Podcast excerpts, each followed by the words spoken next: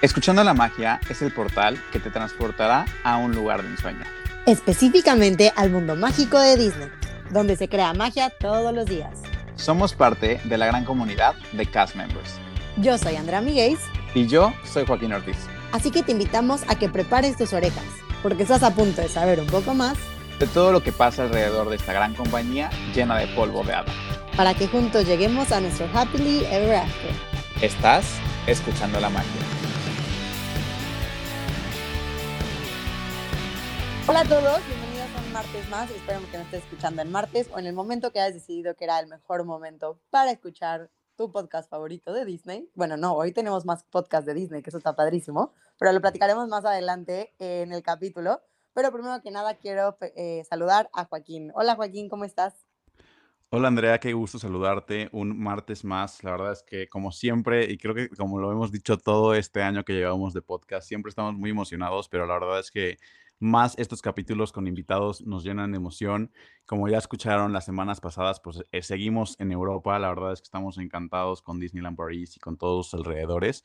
Y más aún hoy que tenemos a un nuevo cast member que también tiene mucho que contarnos. Y la verdad es que me, emociona mucho pues tener todo este tipo de información diferente y más que es algo tan alejado de nuestra realidad de vida como cast members, que pues al final nosotros siempre estuvimos en Orlando y pues seguir conociendo a cast aquí de, de Disneyland Paris está increíble, ¿no crees? Así es, Joaquín. Aparte, no sé si les pasa, y yo creo que lo van a sentir ustedes con, mientras estén escuchando este capítulo, que, o sea, inmediatamente, aunque no nos conozcamos en persona, porque necesitamos revelar esos pequeños secretillos del podcast, o sea, hay una conexión instantánea con, sabes, que alguien ya ha hecho un programa o ha pertenecido a la compañía si eres tú el que nos está escuchando y sabes que ha trabajado para la empresa, te ha pasado seguramente, conoces a alguien y hay un clic instantáneo simplemente por haber dicho que trabajaste para Mickey Mouse y creo que hoy no va a ser la excepción. Justamente, y bueno, creo que ya es momento porque como saben aquí la estrella del capítulo el día de hoy es nuestro invitado y creo que le quiero dar la bienvenida aquí a nuestro estudio de grabación a José Alfaro. ¿Cómo estás, José? Bienvenido a Escuchando la Magia. Hola chicos, muchísimas gracias por invitarme a participar en Escuchando la Magia. Estoy muy bien, muy contento de estar aquí con vosotros, de verdad. No, hombre, los, eh, emocionados y contentos somos nosotros, de verdad que seas parte de la familia Escuchando la Magia. Y yo creo que lo más importante de todo, o de lo más importante con lo que siempre queremos comenzar, es que les platiques a todos los que están aquí con nosotros quién eres tú, tu relación con la empresa y pues todas las experiencias, porque sabemos que tienes más de una que tienes en relación a The Walt Disney Company. Bueno, pues mi nombre es José Alfaro, ¿no? Y soy cast member de Disneyland París. Y antes de, ser cast member de Disneyland París, también trabajé en Disney Store. Y, durante el tiempo que he estado trabajando en Disneyland París, eh, uno de esos años, de los cinco en total, lo pasé en Orlando haciendo un programa de, Guest Relations, ¿no? Trabajando como Guest Relations en, Epcot y, en el resto de parques de, Walt Disney World. Oye, es que la verdad es que, que suenan a poco, pero la verdad es que tener cinco años con la compañía está increíble. La verdad es que, creo que ya quisiéramos nosotros pues, poder afirmar esto. La verdad es que qué ventaja y, y qué cool que puedas tener pues esta oportunidad de, haber empezado en una Disney Store, que estés trabajando en Disneyland Paris y que hayas tenido incluso esta oportunidad como digamos de intercambio a Orlando. O sea, igual en una de esas te vemos en, otro parque del mundo porque sabemos que hay varios y, pues tendremos que ir a verte. Sí, totalmente. O sea, eh, quiero decir, eh, ojalá que eh, se abra un, un programa, por ejemplo, con con Disneyland Resort en, California, que a mí me fliparía y, te lo juro que si no lo abre alguien, lo voy a abrir yo algún día para que podamos trabajar también allí.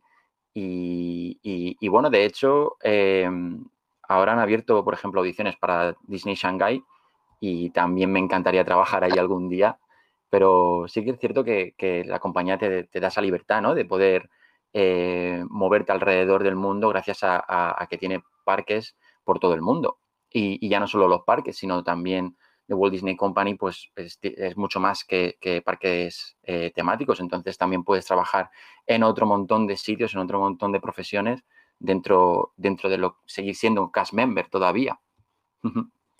Eso que dices, José, es súper cierto y creo que todos nos hemos dado cuenta, sobre todo cuando tomas esta clase famosa de Traditions, ¿no? Cuando te dicen todas las posibilidades que hay dentro del nombre de la empresa de The Walt Disney Company, o sea, yo en su momento, en mi primera vez que tomé la clase, no me podía pensar o creer que ESPN fuera parte de ellos, u otros estudios de grabación, incluso otros giros que luego ni tienen nada que ver, como bien dices, con, con los parques como tal o los hoteles. Eso está increíble. Pero yo creo que ya tocaste ciertas palabritas que me gustaría que empezamos a indagar. Uno, el programa ese que dices para California. Si necesitas gente, estoy segura que Joaquín y yo felices de ser parte de tu proyecto. Y otra que se me hace súper interesante es que usaste la palabra audiciones. Me gustaría saber si nos puedes platicar un poquito de tú lo que has hecho en París y si tiene algo que ver con hacer audiciones ver, en realidad, porque gracias a, hacer una audición pude entrar al parque.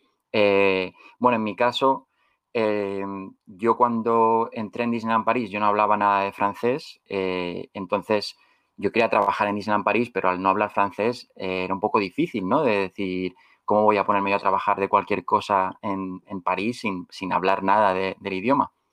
Entonces, bueno, yo había estudiado interpretación y teatro en mis años de universidad, y salió una audición para, el parque.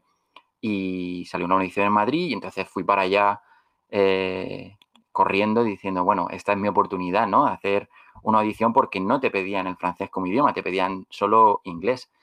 Y, bueno, pues yo tenía ahí mi B2, que, estaba fresco y recién salido del horno. Y entonces pues me decidí a ir a, la audición y gracias a, esa audición eh, bueno, hice una, me cogieron, pero no me dieron contrato, y luego volví a hacer otra, me cogieron y me dieron contrato. Y entonces, pues ahí, ahí seguí, ahí, empezó mi aventura en Disneyland París. Oye, me encantaría que nos indagáramos un poquito más. La verdad es que creo que, que dentro de todo, en, la sección de, de, Europa o en general en España, creo que es muy común el saber que pues existe esta posibilidad de trabajar en Disneyland París sin necesariamente ser francés como tal y que pues hay diferentes tipos de audiciones, como bien nos estás comentando tú y hace unas semanas nos comentó mira ya justamente que toda esta parte de reclutamiento pues se realiza en Madrid, eh, pero al final pues nosotros como México y muchos de nuestros escuchas que están en toda Latinoamérica, pues no es algo que tengamos como tan tangible. ¿Cómo fue este proceso en específico en, cuestiones de, tiempos? o de cuánta gente asistió en, su momento cuando fuiste a estas audiciones, o incluso cómo funcionó esto que nos estás mencionando de que en, la primera ocasión sí te cogieron, pero no te dieron un contrato. Sí, pues mira, la audición se basa como en dos fases. Eh, entonces, eh, bueno, en primer lugar, hay un montón de gente. Yo cuando fui, me acuerdo, yo vengo de una ciudad muy pequeñita de, España que se llama Albacete, eh, entonces llegar a Madrid ya, ya me supuso como un, era como un viaje, ¿no? Del chico que coge las maletas y va a cumplir sus sueños. Y, y, al llegar allí a ver como 400 personas que se presentaban a la audición para, para, ir a Disneyland París y ver que todos estaban súper preparados para ellos, todos bailarines con su ropa de bailarines, con todo, todo estirando la pierna en la cabeza, todo muy loco. Y yo llegué allí como si fuese a jugar un partido de fútbol con mis amigos en el parque. O sea, iba con unos pantalones cortos súper traperos, eh, una camiseta del decalón, o sea, y, aluciné un poco. Dije, bueno, a lo mejor esto no es para mí. Y, pero aún así estaba muy feliz de poder estar ahí, estar viendo los cartelitos de Disneyland París por todas partes, ver la presentación del puesto de trabajo y como que tenía mucha ilusión. Y, bueno, luego empezó la audición y la audición se, basa en dos, fases grandes. Una es animación y la otra es eh, baile. Entonces tú durante la fase de animación te ponen una serie de ejercicios que son muy, vamos a, voy a decir como muy eh, comedia del arte clásica, como muy de payaso, ¿no? De eh, ejercicios de expresividad, de ejercicios de, interpretar em, roles que, sean muy expresivos, que se vean lo que eres. Y, mm, en, esa ronda de animación ya hicieron una criba muy grande, ya quitaron a mucha gente, porque sí que la mayoría de esa gente que se presentaba a la audición lo tomaba como un trabajo de bailarín y, no es tanto el trabajo que, se hace en los parques cuando trabajas en, el día a día de operaciones en el departamento de entretenimiento, no es tanto un espectáculo eh, de danza como, como algo más de, animación, ¿no? Es, yo creo que estaría más cerca a la animación y, al tener esa facilidad de movimiento y de interpretación y de, y de, de, hacer un poco de clown que, más que de, una técnica muy depurada a nivel de danza, ¿no? Entonces, hicieron una gran criba, ahí se me dio bien esa, esa fase, la pasé, y luego en la fase de baile, pues bueno, pues yo no soy un gran bailarín, ni mucho menos, y lo pasé un poco mal, pero seguí, intenté, tenía esta mentalidad de, de, animador, ¿no? Un poco una mentalidad de, de Goofy, ¿no? Yo era lo que en mi cabeza me decía a mí mismo, era, dice, bueno, tú imagínate que Goofy está bailando, ¿cómo bailaría Goofy? Pues es un poco torpe, pero es gracioso, ¿no? Y entonces hice un poco, intenté hacer un poco de animación más que de baile y al final la cosa me salió bien y, me llamaron para la, para la, entrevista final, que es una entrevista en inglés, ese mismo día. Y, y, era una entrevista muy facilita para saber tu nivel básico de inglés y, y, entonces te dan como una tarjetita y te dicen, bueno, pues te hemos seleccionado, eh, puedes, puedes trabajar en Disneyland París, pero te tenemos que enviar un contrato y te podemos enviar un contrato desde hoy hasta seis meses. Si en seis meses no te hemos enviado un contrato, tienes que volverte a presentarte a una audición. Y, entonces pasaron seis meses y no me llamaron. Mm, volvieron a hacer una audición, otra vez en Madrid, en el mismo sitio. Volví a ir, volví a hacer en la última que me había funcionado y entonces me dieron esa tarjeta de nuevo y esta vez sí que me mandaron un contrato a los siete días y cumplí un sueño y me acuerdo de cuando recibí el contrato eh, llorar, pero llorar, llorar, llorar y moverme alrededor de mi casa que estaba solo sin saber a dónde ir y, y, súper emocionado, ¿no? Y, llamar corriendo a mi madre y decirle que, me han llamado mamá, como medio llorando. Y, bueno, esa fue un poco la forma en que, en que pasó esta, esta audición. José no te pone, o sea, negar que hasta la piel chinita se me puso, o sea, de que escalofríos totales, porque me imaginé justo para quienes a lo mejor les gusta el teatro, me imaginé así como la escena de hoy no me puedo levantar, de que dejaste todo para a cumplir el sueño a Madrid, o sea, así imaginé un poco de todo en mi cabeza. Y pues como bien dices, fue un sueño cumplido y me encantaría, sobre todo, o sea, de ahí, ¿qué pasos siguen? Porque como bien dices, o sea, tú vives en España, pero te tienes que ir a vivir a, a París, me imagino, o a qué parte en Francia, porque sabemos que el parque no está necesariamente dentro de la ciudad, sino está un poquito más alejado, entendiéndose que pues esto es un contrato formal, no es como los programas que sabemos que se hacen en Orlando, que es un programa donde pues te acogen mucho más porque hay unos departamentos que son lo que sabemos que es housing, donde te reciben, este caso, pues sabemos que es un trabajo, pues como, como tal dice, ¿no? Con un contrato, sea, como entrar a trabajar a otra empresa, lo quiero como comparar, pero de ahí que procede en tu, en tu experiencia, ¿qué pasó una vez que te mandaron tu contrato para que te fueras a, a trabajar al parque? Vale, pues en, en, para un poco también para situarlo y ponerlo en perspectiva, eh, esto pasó en 2015 y, y en España en ese momento eh, donde yo estaba viviendo era muy, muy, muy difícil, y lo sigue siendo, por desgracia, conseguir un contrato fijo, un contrato indefinido. Eh, eh, la situación laboral para, la gente que acaba de salir de la carrera y, tal es, bastante complicada de repente coger un primer contrato y, y, que sea un contrato indefinido. Entonces, a mí me llegó un contrato indefinido de Disneyland París, que era un sueño, y, y fue, un, fue alucinar, porque como tú dices, Andrea, no es un programa, sino que es una empresa que te contrata y que te dice, bueno, te voy a pagar esto al mes y vas a poder tener tu, fuente de ingresos y vas a poder hacer una vida y tal, y todo cerca o muy cerca de un sitio que, adoras, ¿no? En mi caso.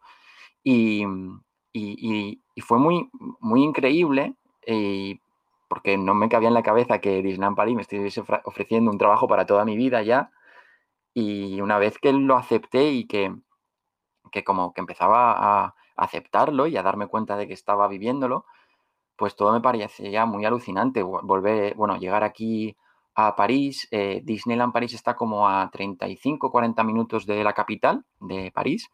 Alrededor del parque se sitúan una serie de localidades que, se aglomeran en un, un, conjunto urbanístico que se llama Val d'Europe entonces, la mayoría de, residencias que tiene Disney para, trabajadores temporales se sitúan en, ese, en esa área de Val que está como a, 10 minutos en, autobús o en coche o a 20 minutos andando del parque.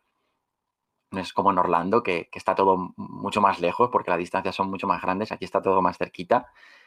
y, empiezas a trabajar, empiezas a vivir, perdón, en una de esas residencias Disney que, por otro lado, y aquí también voy a ser un poco justo, no molan tanto como las de Orlando, eh, no son Disney directamente, entonces em, la, quien lo administra no es Disney en sí, es una subcontrata, es otra empresa francesa y no, no tiene ese toque de magia que sí que tienen las queridas eh, VistaWay, Commons, eh, Chatham, etc. Y, y, bueno, pero empiezas a vivir ahí y durante, yo estuve ahí durante dos meses en concreto y luego Disney te ofrece otra residencia eh, que también no es Disney, pero está relacionada y tú ya tienes la opción de pasar a esa residencia o buscarte tu piso. Y bueno, yo me busqué un piso y, me fui a vivir con unos compañeros de trabajo. Y, nada, pues es eso, es, es, que no te cabe en la cabeza, es decir, estás en un trabajo indefinido, te van a pagar tu contrato mensual, empiezas a vivir cerca del parque y al principio te lo tomas, o yo me lo tomé un poco, bueno, me lo tomé, creía que estaba en un Erasmus. En, aquí en Europa tenemos el programa Erasmus, que es muy famoso, que es durante un año de la universidad, tú te vas a otro, otro país europeo a estudiar y hay como, como mucha fiesta, mucha juerga, eh, estudias, pero también te haces amigos de toda Europa, te disnibes, eh, creces como persona, bueno, tiene toda esta, este imaginario, ¿no? El programa Erasmus, pues aquí era un poco igual, estabas con gente de toda Europa, eh, incluso de todo el mundo, estabas haciendo una cosa, aprendiendo un montón, estabas haciendo algo súper diferente y, estabas yendo prácticamente todos los días al parque, que, que es una pasada. Y bueno, pues eso, ese es un poco el principio del, contrato, del trabajo. José, de verdad que, que, me llena de emoción el escucharte y, y, de verdad que quiero saber más y cada detalle que nos quieras contar. Y justamente dentro de lo que tú estás platicando, me, surge la duda de esta cuestión de que tú estuviste trabajando en Disney Store. Me imagino que la parte de Disney Store fue antes de que tú entraras directamente a Disneyland Paris. Y de haber sido así, cómo se han manejado eh, la parte de, tiempos o incluso si eso te ayudó de alguna manera en el aspecto de que pues ya eras parte del sistema de Disney, porque al final nosotros, eh, y se los compartimos a ustedes que nos están escuchando, Disney tiene todo un sistema de conectividad impresionante en donde no importa dónde estés, eh, hay una manera de poder conectarte con quien sea que esté dentro de la compañía y todo este tipo de record card o este perfil de cada cast member se queda guardado, no sé si de por vida, pero al menos por bastante tiempo y más si estás activo en la, en la empresa. Y entonces al final justamente como que todo esto va sumando y pues me imagino que también esto sumó a tus cinco años con la compañía.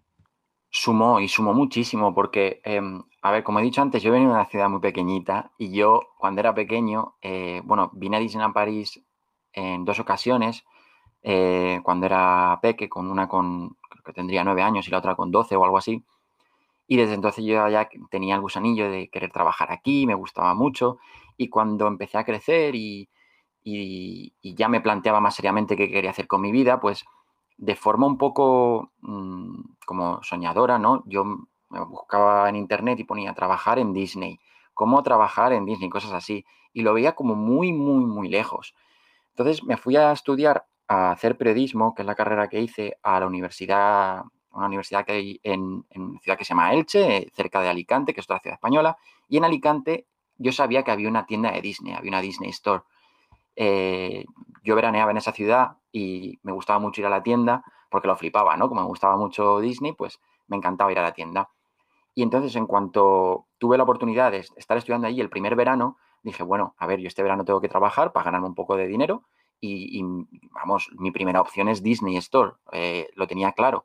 Entonces fui a echar el currículum y a, los dos días me llamaron. O sea, fue como súper rápido, no me lo esperaba para nada. Y, me llamaron, me hicieron una, una, una entrevista con más gente y yo en mi currículum, en el que entregué, ponía eh, como destacado, con así entre comillas, como cita, ¿sabes? Que a veces en el currículum pones una cita, ¿no? Que te representa. Pues yo puse, yo ponía, como era, estaba estudiando periodismo, ponía Leo Kapuczynski, que es un periodista polaco así, que era muy conocido en la facultad. Y además se bailar la Mickey Danza, que es la Mickey Danza, el, baile de Mickey, Donald y amigos en, la casa de Mickey Mouse, los dibujos estos para peques.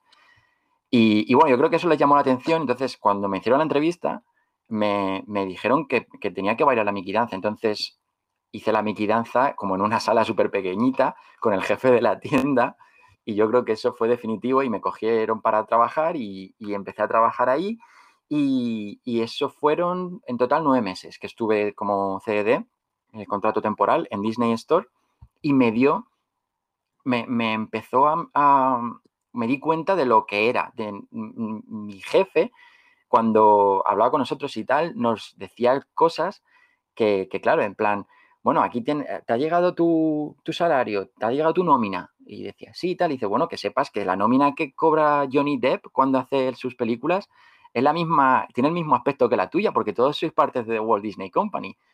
Y esos pequeños detalles a mí me llenaban, me hacía mucha ilusión. Mi jefe, David, eh, que, mantengo todavía relación con él y que lo admiro un montón, eh, era el prototipo perfecto de, cast member. Él, él, me pasó todo, toda esa especie de, conocimiento que él tenía sobre cómo ser un buen cast member y yo ahí fue donde empecé a aprender y fue el que me enseñó las cuatro llaves, que ahora son cinco, eh, seguridad, cortesía, eficiencia, show y ahora inclusión. Y, y bueno, fue ahí donde empecé a aprender la cultura Disney, la filosofía Disney. Entonces, cuando llegué a Disneyland París, sí que es cierto que en, Disney University, en Traditions, ya como que sabía muchas cosas que el resto de mis compañeros no sabía. Entonces me vino muy bien y me sentía muy afortunado también de poder haber contado con esa experiencia previa para, para luego mm, poder hacer mi trabajo incluso mejor en Disneyland París. Sigo en shock, de verdad está padrísimo todo lo que nos cuentan y ahora siento que tengo que conocer a tu jefe también porque ahora yo también, o sea, lo reflexiono como él te lo decía y claro, entonces quiere decir, cuando yo trabajé para Disney, era mi nómina se ve igual que la de Johnny Depp. Eso está increíble saberlo, es un gran fun fact que ahora tendré en mi vida. Y está, yo creo que como bien dices, todas las experiencias al final del día abonan. Y que tú hayas puesto ese tipo de como diferenciadores en tu currículum, probablemente fueron los que pues hicieron que dijeran esta persona tiene que estar con nosotros en la compañía y, sin duda es algo de admirar. Entonces, si hago un poquito la línea del tiempo, teníamos que estuviste primero en la Disney Store, después pasa lo de la audición y empiezas a trabajar en París, ya en el parque como tal, y no sé, al lado de las residencias. ¿Y de ahí qué viene? ¿Qué sigue más en esta historia? Porque pues cinco años es un chorro que seguramente has hecho. Entonces me gustaría que nos contaras un poquito más después de que ya tenías tu piso con tus compañeros, que decías que era como ver un Erasmus. ¿Qué más sigue en tu trayectoria dentro de Disney? Bien, pues bueno, no, creo que no he dicho en plan los tiempos, pero lo, eh, has clavado. Eh, fue Disney Store, fue un verano de la universidad y luego justo al acabar la universidad fue cuando empecé en Disneyland París. En plan, Disney Store creo que fue 2011 cuando trabajé allí y luego en 2015, que ya había acabado la carrera, fue cuando empecé en Disneyland París. Y, bueno, después de ya instalarme y, eh, adaptarme ¿no? a, mi nuevo trabajo y empezar a, darme cuenta de dónde estaba y tal Em, vinieron como dos años antes de ir a Orlando, porque yo a Orlando fui en 2018, entonces fueron finales de 2015, 2016, 2017 en el parque que, que es que no sé ni por dónde empezar por la cantidad de cosas que, que pasaron en esos dos años. Y es curioso porque cuando están pasando esos dos años, muchas veces no te das cuenta de, de lo que estás viviendo. Y en algunos momentos, porque como todo trabajo, pues hay una, una cierta cantidad y un cierto nivel de rutina y de algo mecánico, llega un momento que, dices, ¿qué estoy haciendo? ¿Por qué estoy aquí? O, y no te das cuenta, es con el tiempo, con la perspectiva, cuando reflexionas y dices, madre mía, la cantidad de cosas que pasaron en esos dos años y cómo cuando yo estaba viviéndolo no, no era capaz de, de verlo, ¿no? No era como capaz de hacer el zoom out y ver el big picture de todo lo que estaba pasando. Entonces, en esos dos años, por hacer un poco mm, una especie de resumen de momentos así que marcaran eh, pues lo que estaba haciendo en Disney, tengo varios. Y mm, no sé, entre ellos, uno que eh, dentro del, departamento de entretenimiento tenemos la suerte de que hay muchas veces que hay que hacer eventos especiales en el parque. Y a mí me encanta hacer eventos especiales, estar como asistente en eventos especiales, o trabajar en eventos especiales actuando me, flipa, es lo que más me gusta. Entonces tuve la oportunidad de estar en el estreno de Mickey y el Mago, que es un show de, de Walt Disney Studios. Es un show que, si no recuerdo mal, estrenó en el verano de, voy a decir 2017, pero a lo mejor me estoy colando. Em, pero mm, yo fui parte del evento especial del preestreno. Entonces el show todavía no se había estrenado y mm, yo fui asistente de, mm, de, entretenimiento. Estaba el genio, em, el hada madrina de Cenicienta y Mickey con su traje de, aprendiz de mago. Eh, no el de fantasía la película, sino el y entonces hubo como un meet and greet con, eh, famosos, tanto de Francia como de España, como de Italia, como un evento de prensa. Y yo estaba asistiendo a los personajes, ayudándolos pues, a, hacer el meet and greet y todo eso. Y fui parte. Pude caminar por el escenario antes de que se estrenara el show, pude ver el show antes de que se estrenara. Y todo eso, eh, y teniendo en cuenta que desde que era pequeño, mi, una de mis películas favoritas y de mis momentos favoritos de Disney era eh, ese eh, aprendiz de brujo de, 1941, de fantasía, significó mucho para mí. Fue como un momento clave de decir, ¿te estás dando cuenta de lo que estás haciendo? Estás ayudando a, estrenar el show más grande que se ha estrenado en este parque, en Walt Disney Studios. Eh, y es un show que, que, tiene mucho que ver contigo, porque era uno de tus cortos favoritos, lo veías una y otra vez cuando eras niño y siempre identificabas con ese Mickey que juega y juega con, los, con el agua y con los fuegos y con todo, con, la inocencia de un niño y con la magia, ¿no? Entonces fue un momento muy especial. Ese por un lado. Pero hay tantos otros. Eh, también estuve en el 25 aniversario de, Disneyland París, que eso sí que me acuerdo, el 12 de abril de 2017. Eh, y también tuve la oportunidad de participar en, en, la presentación del 25 aniversario, eh, ver por primera vez eh, Stars on Parade, que era la cabalgata que se estrenaba para ese 25 aniversario, fue también una pasada. No sé, es que tantas cosas en esos dos años antes de, marchar y de irme a Orlando que, es difícil quedarme con una, de verdad. La verdad es que qué fortuna que justamente tengas tantas experiencias que justamente es súper complicado de poder decidir. Creo, creo que todos nos hemos planteado este momento de diferentes preguntas que nos hacen mucho también en la cuestión de que saben que somos fans de Disney, trabajamos para la compañía, etcétera, que desde algo tan sencillo como quién es tu personaje favorito, que sabes que, no es muy complicado elegir solo uno y si lo eliges siempre podemos irnos por esa tangente que creo que a todos nos enseñaron en Traditions como de tu respuesta puede ser tu respuesta del día de hoy, mañana podría ser otra. Entonces, justamente eso me, me gusta muchísimo. Y ahorita que lo mencionas, la verdad es que algo que a mí me encanta de Disneyland Paris es justamente todo el tipo de cambios que hacen los diferentes festivales que tienen, que creo que al final es algo que ha explotado mucho eh, Disneyland Paris o incluso tal vez eh, Tokio en algunas ocasiones o en Hong Kong, que es algo que siento que falta un poco más, eh, tanto en Orlando como en California. Sin duda debe de, haber sus razones por las cuales pues, los festivales que hay son mucho más periódicos o más específicos, a diferencia de lo que hay en Disneyland Paris. Pero me encanta que, que dentro de todo, incluso, o es lo que yo he visto desde redes, eh, pues que hay una parte de, de, pues, de que te sientas parte de la celebración desde un cambio en tu name tag. O sea, que al final no hay una necesidad real, porque al final pues todos ya tienen su name tag normal, pero pues va a haber un name tag característico o especial que tenga un detallito por el aniversario o que tenga eh, alguna que otra cosa dependiendo del festival. Y la verdad es que eso me encanta y me fascina. Y no sé hasta qué punto nos puedas mencionar, eh, tú que viviste también un año en Orlando, eh, ¿cuál es tu perspectiva al respecto de cómo se maneja este tipo de, de festividades o eventos especiales? Que se viven un poco más, eh, con más fuerza, por así decirlo, o con una planeación mucho más grande de cambiar los parades o cambiar los shows, la decoración, todo, eh, para en Disneyland París, a comparación de lo que podemos vivir en Orlando, que tal vez ese cambio de decoraciones pues pueden venir en Halloween o en Navidad, pero realmente pues una cuestión más específica de una celebración en los cuatro parques no tenemos.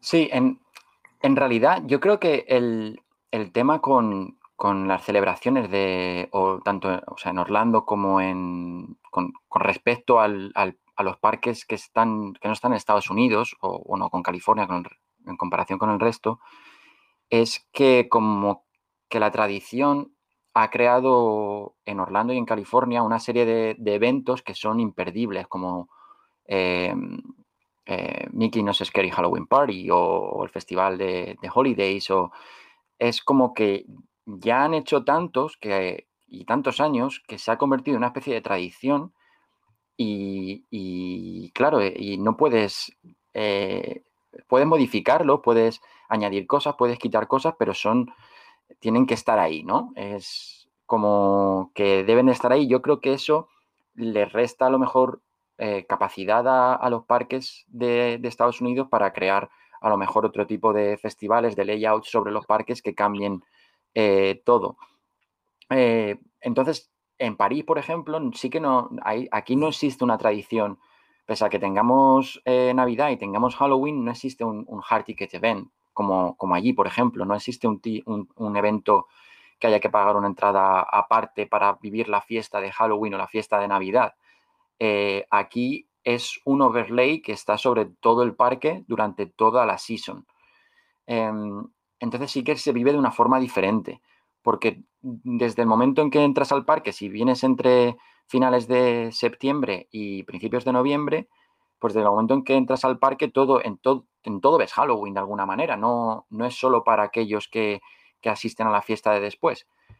Y, bueno, yo creo que con, los aniversarios sobre todo también intentan pues dar ese, eh, ese atractivo, eh, hacer como una especie de, de atractivo para atraer más a la, gente. Yo creo que también hay un, grado de, estrategia de marketing ahí porque como que en Europa, no sé el caso de Tokio y de Shanghái, de Hong Kong, pero aquí en Europa sí que el, público es diferente, el, guest no es como, cada vez hay más, como eh, que es como los de Orlando o California, pero aquí son más eh, visitas o guests puntuales. Entonces, tener un atractivo siempre reclama mucha atención y trae a mucha gente. Y si no puedes estrenar una atracción, que, en Disneyland París creo que no hay una atracción nueva desde Ratatouille. Eh, ¿Y cuándo fue Ratatouille? Si no recuerdo mal, fue en 2004, 2006. Mm, quiero pensar. Sí que hay un LAN nuevo que es eh, más adelante, pero no sé si es 2004, 2006 o por, ahí tiene que estar más o menos pero como que no hay una atracción nueva de hace mucho tiempo, entonces sí que un 25 aniversario y una decoración nueva y un show nuevo y un, traje nuevo para Mickey, pues es un, reclamo de atención más. Entonces sí que, sí que creo que funciona también como eso. Y eso no lo necesita ni Orlando ni California, que tienen ya su, a su gente fija y la gente que, viene puntual eh, no necesita ningún atractivo porque ya es un atractivo grande de por sí el hecho de poder visitar cuatro parques, dos parques de agua y veintitantos hoteles, o, Disneyland, Disney California Adventure y Downtown Disney. Entonces yo creo que hay un... Ese, pero claro, esta diferencia me la estoy sacando yo de mi, de mi chistera. O sea, no, no, no sé si será así o no, pero yo es lo que más o menos puedo, puedo ver, ¿no?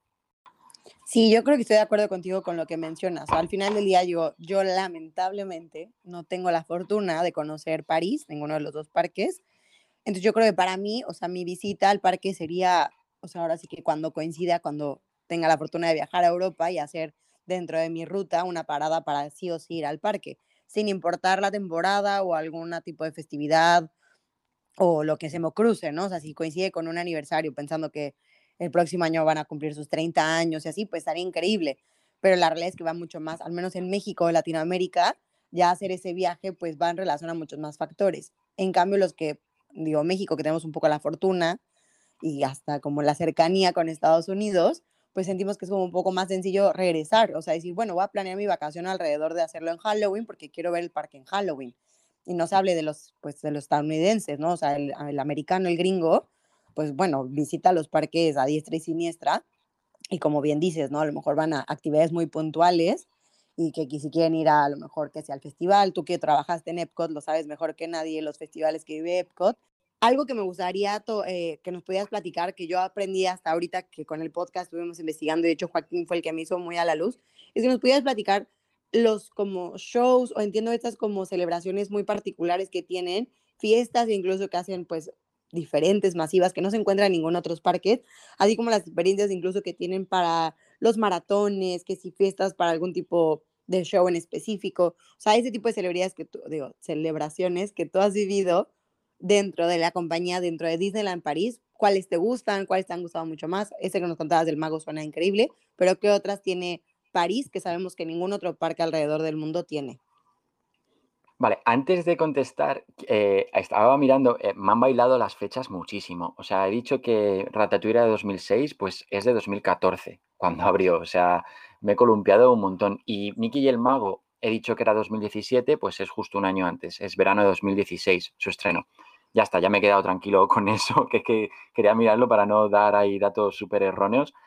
Em, y contestando a la pregunta eh, sobre fiestas así que haya únicas en Disneyland París y que haya podido vivir y, para contaros un poco de eso, tengo, es que además tengo alguna anécdota que, que mola un montón y creo que os va a gustar. Eh, como has dicho, está la maratón, que es la, la, Disney Run, que se lleva celebrando en Walt Disney World y Disneyland hace, hace muchos años, pero aquí en Disneyland París llevamos solo cinco haciéndola. Y mm, he tenido la suerte de participar en dos de ellas. Em, y una de ellas fue súper especial para mí porque tuve el honor de, acompañar al Capitán América en su primera aparición en un parque Disney. Eh, al poco de que The Walt Disney Company adquiriera Marvel, eh, para la maratón de, de, Disneyland París del 25 aniversario, que fue en septiembre de 2017, eh, contamos, pudo venir el Capitán América y hacía meet and greet eh, justo enfrente de Spiderman, que también estaba eh, en la maratón, iba recibiendo pues a todos los corredores ¿no? de, esa maratón. Y fue una sorpresa, la gente no sabía que iba a estar ahí, entonces había, habían rumores, había gente que lo había oído y tal, pero la gente no sabía, entonces era como un evento súper especial, era el personaje más importante que salía en esa maratón y yo tuve la oportunidad de acompañarlo durante ese día. Y mm, la maratón empezaba como a las cinco y media o las seis de la mañana. Y entonces nosotros estábamos preparándonos para ir al lugar donde íbamos a hacer el, meet and greet, que era en Walt Disney Studios, entre el Stone Show y eh, Rock and Roll Coaster. Y, nos vamos para allá, estamos todos preparados. Y entonces, al estar llegando al, lugar, eh, nosotros íbamos en una, una van, ¿no? una furgoneta del equipo y nos, prohibieron el paso. No, no podíamos pasar porque por ahí iban a pasar los corredores y habían cortado la carretera. Entonces era como, pero, pero el Capitán América está aquí, quiero decir, o sea, es la estrella de, esto, es el Capitán América y ha venido para conocer a, los gays que están corriendo esta maratón y tiene que verlos. Y nos decían, no, no podéis pasar porque es que si no, la gente va a empezar a pasar por aquí, no puede, tenemos que prohibir el paso a todos, tal. Y entonces fue él, ¿no? Steve Rogers, que, dijo, no pasa nada, José, vamos a salir de aquí, vamos a salir corriendo y vamos a llegar corriendo antes de que el primer corredor pase por el lugar donde está el meet and greet. Y, él, el Capitán América, me dio el escudo y me dijo, ¿puedes llevarlo? Y yo lo cogí y dije, sí. Y dice, ahora, corre. Y entonces salimos corriendo para llegar y llegamos justo a tiempo para recibir al primer corredor que llegaba y, hacernos una, bueno, hacerse Capitán América, yo que va, yo estaba simplemente ahí para ayudarlo, pero hacerse una foto con él. Y fue un momento entrar a Walt Disney Studios corriendo con el Capitán América al lado, con ese escudo de Vibranium y con la música de la banda sonora de Los Vengadores que estaba sonando en los speakers en, el, en Walt Disney Studios, la lagrimilla Mira, es que fue un momento que me acuerdo ahora mismo y, se me ponen los pelos de punta. Eso fue súper especial. Y, bueno, y luego uno de los festivales que, por los que Disneyland París eh, es más conocido y se hizo famoso en 2019, que fue cuando lo estrenó, es el Festival de la Jungla y el Rey León, que, contiene, bueno, eh, está formado por dos shows principales, que es el, el Ritmos de la Tierra del Rey León, que se hace en el Chaparral Theater en Frontierland, en Disneyland Park, y The Jungle Book Jive, que se hace en la ruta de la, parada, de la cabalgata de, Disneyland, eh, de Disneyland Park también. Y no sé si habéis visto vídeos o, algo, pero es un show espectacular. Es espectacular. El show de Jungle Book Jive eh, con los Animal Keepers, eh, con Goldiva, con, con Clarice, con Goofy, con Mickey, eh, llegando a una tierra desconocida y descubriendo toda esta cultura y toda esta magia eh, con ese ritmo tipo Bollywood. Es impresionante. todo acaba con, un, con unos, unas explosiones de color en el castillo de la Bella Durmiente. y es un show que dura como unos 25, 30 minutos casi y, es algo mágico. Eh, además se hace en, Central Plaza, en, Disneyland Park, y hay como cuatro mini, escenarios y en cada escenario hay un tipo de, aventura diferente. Por un lado tienes la, Goldiva, que es una especie de diosa eh, de esta cultura a la que descubren nuestros amigos, con las chicas de la Goldiva que bailan tipo danza del vientre súper guay. Luego tienen los, los, em, los percusionistas con Goofy. Tienes acróbatas y tienes también eh, a Mickey bailando y a Minnie y a Donald y a Daisy. Es una pasada, es espectacular y espero que algún día cuando todo esto pase pueda, pueda volver al parque porque fue un exitazo rotundo y, la gente lo, adora, le encanta.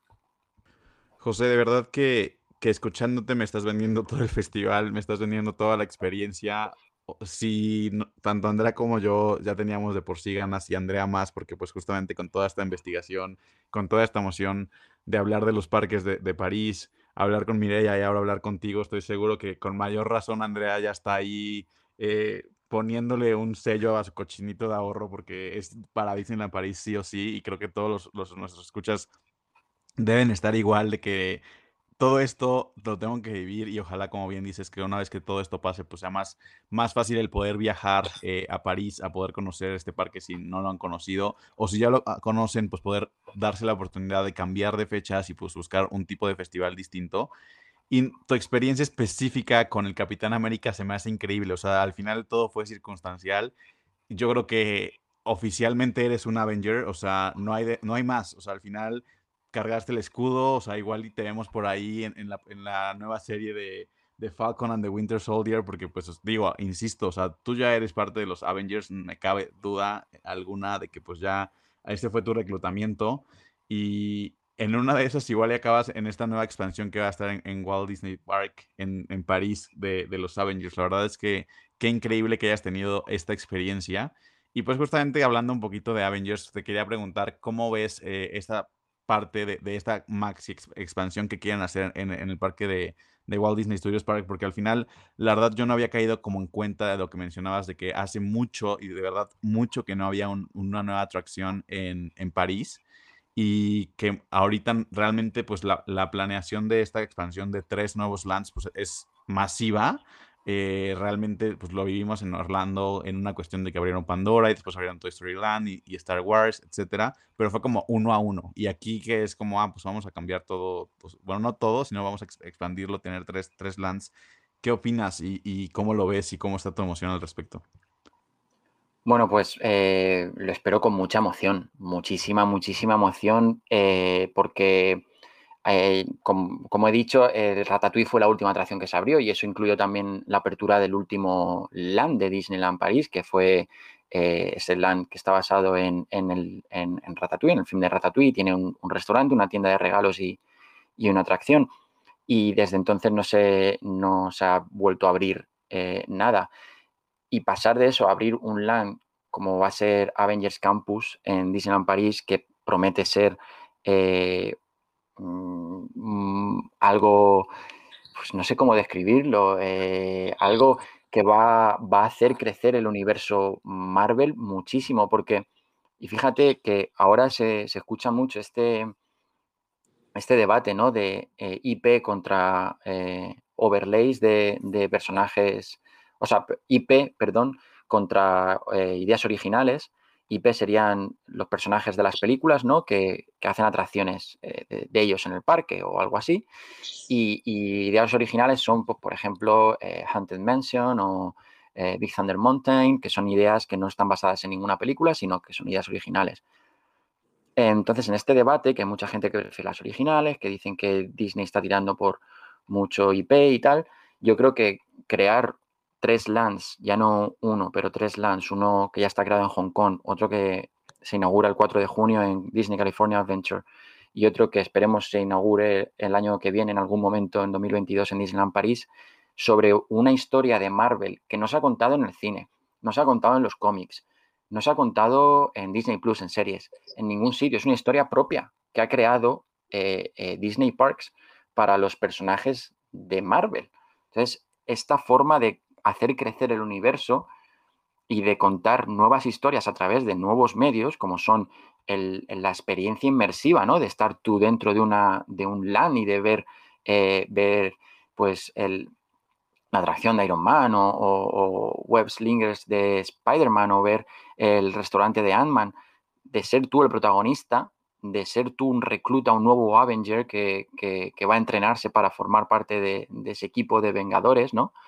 Eso es algo que, es nuevo totalmente, que no se ha visto antes en Marvel. Entonces, aunque adaptes Marvel, no lo estás, en realidad no estás adaptando, estás creando nuevas cosas con, con Marvel.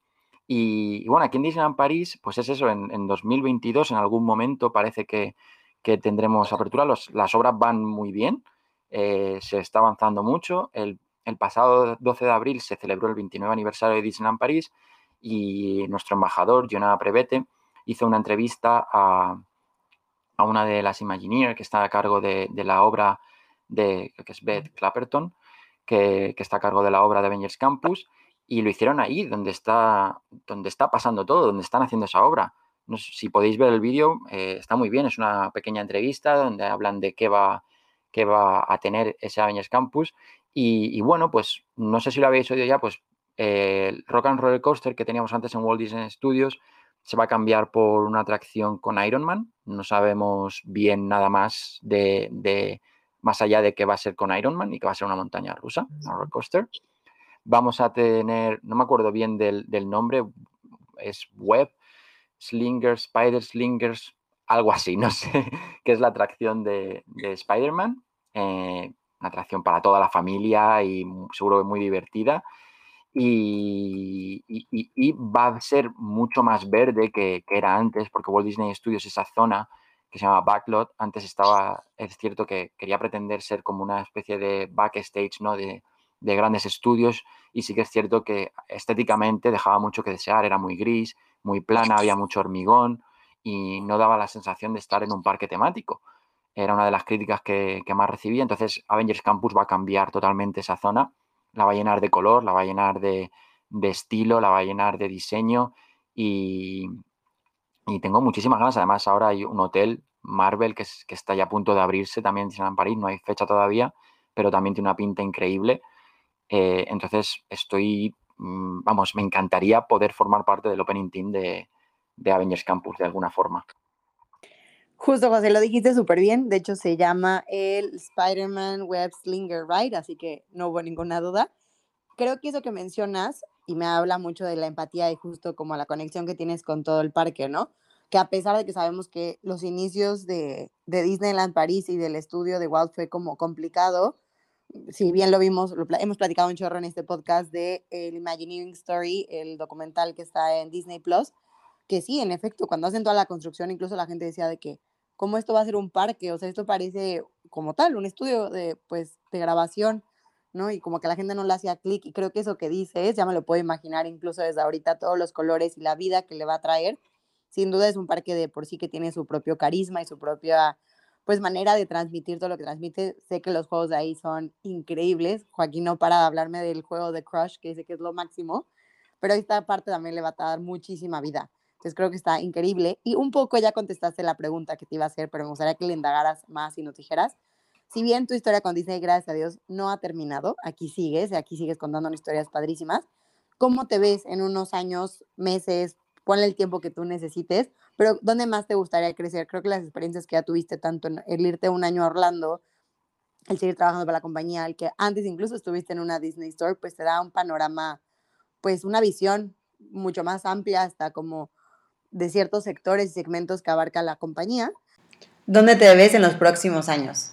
Pues la verdad es que es una pregunta que, que yo mismo me hago cada día, eh, porque es tanta, bueno, son tantas las opciones que, yo veo, que, esto es algo personal, no, no quiere decir que a lo mejor hay alguien que está en mi misma situación y no vería tantas opciones, pero en mi caso yo sí que estando aquí, eh, son tantas las cosas que quiero hacer y tantas las opciones que veo que eh, si, hay algo malo en eso es quizá la falta de determinación, de decir cuál elijo, eh, cuál es el camino que, que tomo porque cuanto más, eh, no sé, por, hacer una comparación un poco tonta, pero cuantas más pestañas abras, abras en, tu, en tu ventana del navegador de Internet, menos vas a, leer sobre una de ellas, ¿no? En plan, si solo abres una pestaña y informas sobre esa pestaña, lo que hay en esa web o lo que sea, pues al final te vas a centrar más en eso y vas, vas a poner más foco en eso y vas a aprender más, ¿no? Pero si tienes 20,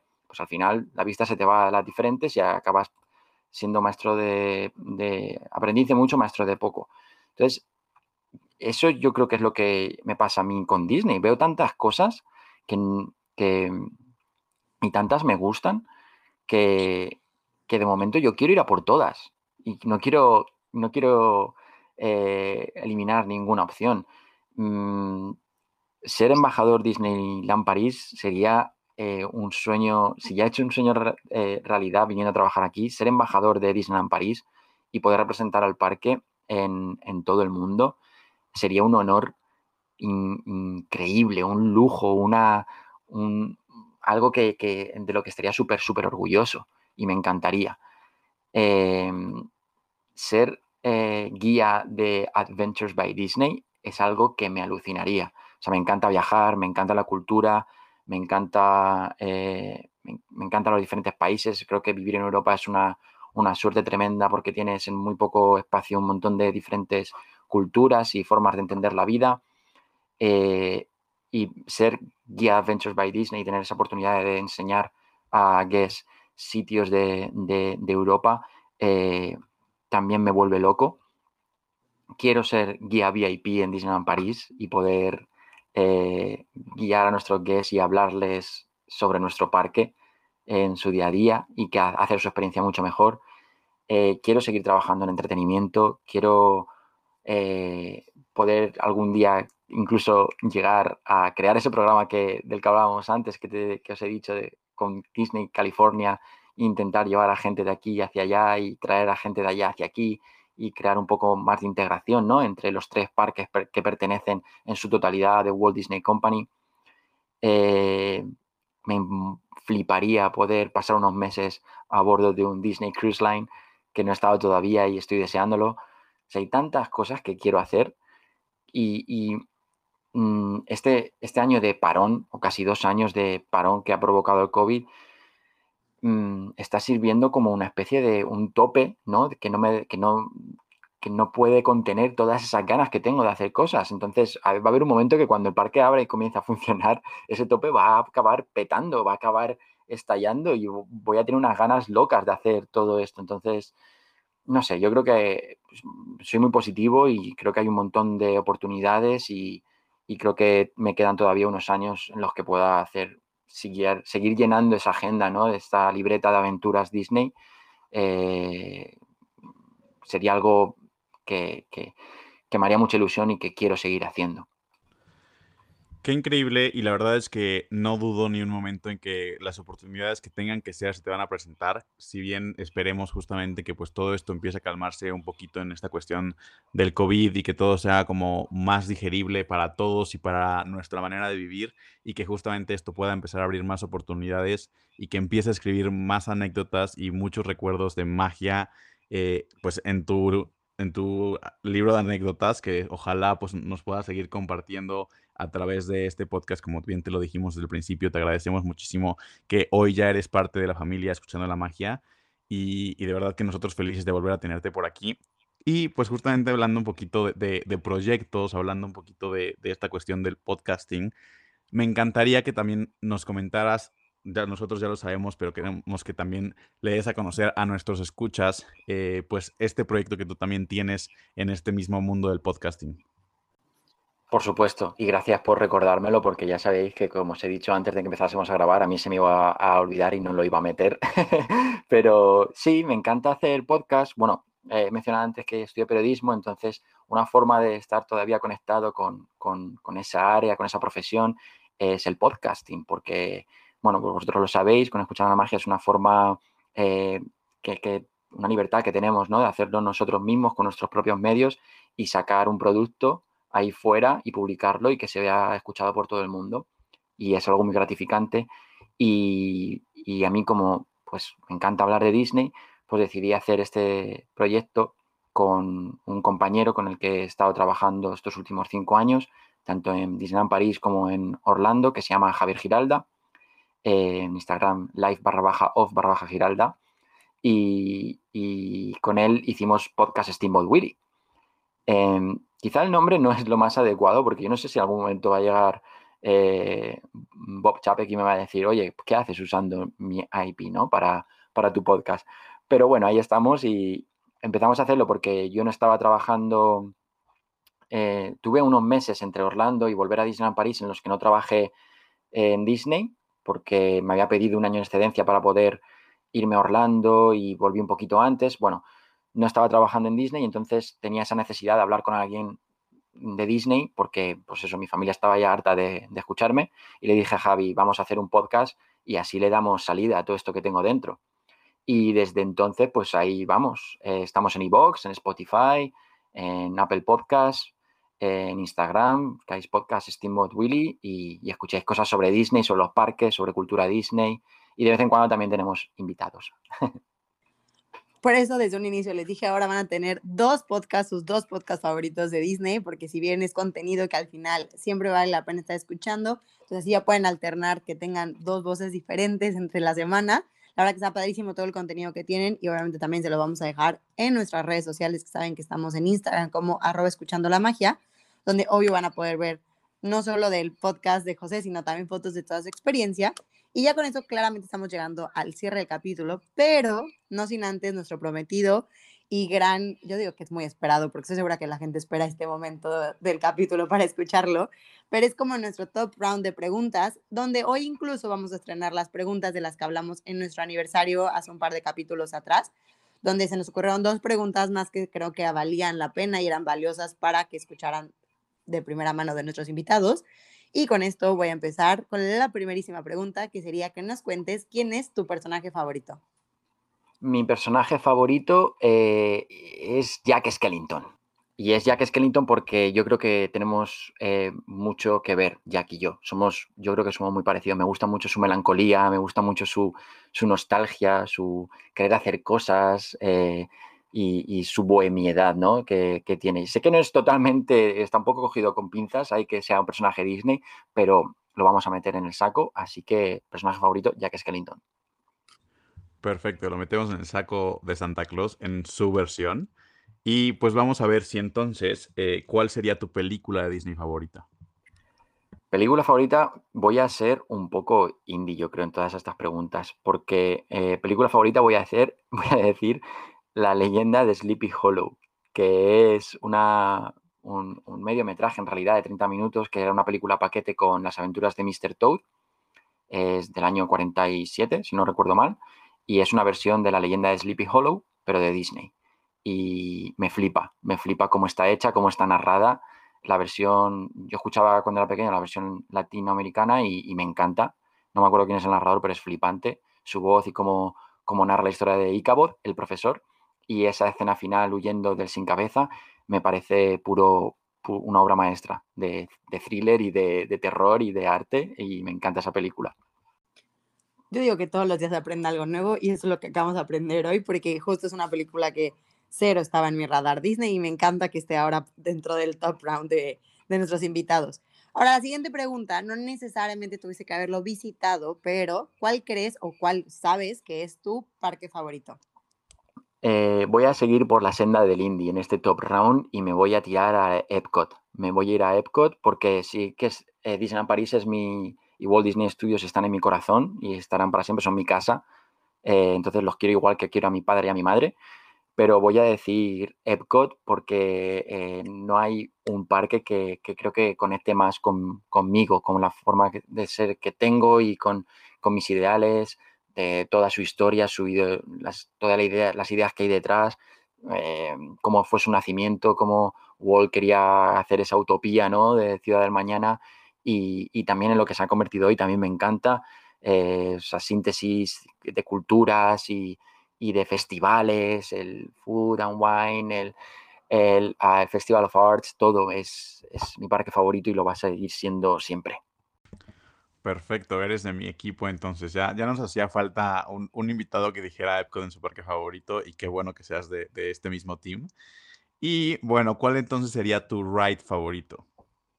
Mi ride favorito está muy, está muy reñido entre Pirates of the Caribbean y, y, eh, Phantom Manor, pero voy a decir Phantom Manor. Y eso que la primera vez que vine a Disneyland París no pude, no pude, bueno, la hice, pero con los ojos cerrados y acurrucada en mi madre porque no me daba miedo. Y, pero luego cuando volví la volví a hacer, eh, me encanta el storytelling que hay, la narrativa, la historia detrás, cómo conecta con el land donde está hecha. Eh, Phantom Manor me parece una, una obra maestra y, y, es mi ride favorita. Y en este podcast eh, somos muy foodies, nos encanta comer y espero también seas de ese equipo, José. Nos encantaría que nos contaras cuál es tu snack favorito siempre que estás en un parque de Disney. Pues voy a seguir siendo un poco... Es que no sé si se conoce este snack, este snack mucho, pero en, en ¿Cómo se llamaba? La, en Magic Kingdom, Liberty Square, si no recuerdo mal, está Sleepy Hollow, que es un mm. pequeño kiosquito, y hacen una especie de sándwich eh, con, con, un waffle, con pollo así como rebozado, frito y con salsa eh, agridulce, que que lo probé de casualidad y me volvió loco. Y muchas veces cuando terminaba mi shift en Magic Kingdom acababa cenando eso. Y, no sé si está considerado un snack Disney o no, pero, pero es mi comida Disney favorita ever. Sí, no, completamente entra dentro de, estos snacks. La verdad es que, es muy bueno. También lo probé y, es, es, es, muy bueno. Y la verdad es que está algo escondido. O sea, creo que no es algo que, que te grita con una fotografía o que está en todos lados. Creo que con el tiempo últimamente se ha vuelto famoso en Instagram y la gente lo ubica un poco más, pero sin duda es un snack que se tiene que probar. Y bueno, ¿cuál es tu hotel o resort favorito dentro de, la, de, de Disney en general? Pues aquí voy a decir uno, uno de Disneyland París, para decir algo de aquí de casa, y bueno, he hecho Phantom Manor, pero si voy a decir algo de Disneyland París, Sequoia, Sequoia Lodge, mi pequeño Sequoia, es un hotel ambientado en los bosques de Sequoia del norte de Estados Unidos y de Canadá, y, tiene este ambiente de cabaña, ¿no? en medio del, del, monte, con árboles súper grandes, ese olor, ¿no? A, a retiro y a retiro natural eh, me encanta y tiene una parte, una especie de, bar lleno de sofás para sentarte al fuego de la chimenea, que lo recomiendo totalmente para la gente que venga a Disneyland París para tener un momentito de relax y de descanso después de un día de parque. Eh, no es el más espectacular, el resort más espectacular, ni, el más bonito, pero fue el, segundo que visité yo eh, como, como guest y me, me, marcó mucho y luego cuando he crecido siempre lo he tenido ahí como un refugio personal que, que me, me, ayuda también un poco a desconectar del estrés del día a día, si es un día así un poco más movido, me voy allí, paseo por las secuellas, subo a la terraza, me siento un poquito, me tomo algo y estoy tan tranquilo. Y además se ve desde, desde la terracita del secuella, se ve el atardecer en el lago del Newport y de Disney Village, un, un atardecer espectacular. Así que me quedo con ese con esa descripción, hasta yo me voy a quedar en ese hotel cuando vaya a Disneyland París, seguro. Y en esta otra de que son de nuestras nuevas preguntas que estás estrenando, yo sé que ya nos contaste muchos recuerdos muy mágicos que tienes dentro de Disney, pero si nos pudieras contar un recuerdo así de los más mágicos que tienes con Disney, ¿cuál sería? Si uno si quieres chiquitín, que nos quieras compartir. Mm, voy a decir uno, uno chiquitín. La primera vez que mi primita pequeña Claudia vino al parque, y pudo conocer a, a Blancanieves, que salió de Lubers, de Cenicienta, solo para decirle hola y hacerse una foto con ella, pues esa, esa carita que puso ella y esa fascinación y esos ojos llorosos de estar con Blancanieves y verlo, verlo yo, pues me, emocionó muchísimo y fue súper mágico. Como esos eh, hay un montón, pero eh, me quedo con ese, por ejemplo. Sin duda creo que tanto Andrea como yo compartimos esa ese disfrute de ver el gozo en los ojos, en la mirada y en las emociones de personas con las que viajamos. Y justamente va de la mano con esta otra pregunta que también estás estrenando, que es ¿con quién harías tu siguiente viaje a Disney? Pues yo creo que mi, con mi pareja, con, mi chica, con Ana, que llevamos eh, como un año de, de, pandemia y un año de cuarentenas y tal, y si pudiese decir, mañana se ha acabado todo esto, ¿qué harías? Con la cogería de la mano y le diría, venga, vámonos al parque, vámonos a, cualquier parque y a pasar un día Disney, una estancia Disney y a olvidarnos de, de todo. Creo que era la respuesta con la que necesitábamos cerrar este gran capítulo. De verdad, no hay más que decir. Muchísimas gracias. Nos has compartido un chorro de información.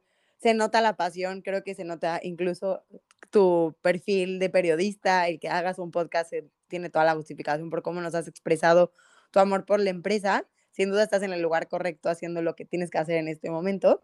Y de verdad, muchísimas gracias, José, por ser parte de la familia Escuchando la Magia. Yo creo que es un gran, gran capítulo que se va a volver, sí, o sea, soy muy segura que se va a volver de los favoritos de los que nos escuchan todas las semanas. Pues nada, chicos, muchísimas gracias por, por haber contado conmigo. Eh, a lo mejor nos hemos pasado un poco de tiempo, es que me, enrollo un montón, hablo un montón, hablo por los codos. Y, y, claro, cuando hablo de Disney, pues es que no puedo parar. Pero que ha sido un placer para mí estar aquí con vosotros, Andrea, Joaquín. Es un, una maravilla lo que hacéis, seguir haciéndolo, seguir compartiendo este tipo de, de contenido, porque lo hacéis genial. Vuestro Instagram es brutal. Y, y, nada, gracias. Y cuando queráis, sabéis que, que, que, podéis venir a Disneyland París, que no os va a faltar guía. Perfecto, ojalá que te podamos tomar la, la, palabra pronto, esperemos que sí. Y pues como lo dijimos antes, ya eres parte de la familia Escuchando la Magia. Y pues nada, nos estaremos escuchando la próxima semana y no se pierdan las fotos de José para poder darle un rostro a la voz y a todas estas experiencias en nuestro Instagram en donde nos encuentran como arroba escuchando la magia y ahí podrán conocer un poco más eh, de José, de sus diferentes experiencias que nos compartirá por fotografías. Y, y pues nos escuchamos el próximo martes. Así es, hasta el próximo martes. Bye. Bye. Adiós.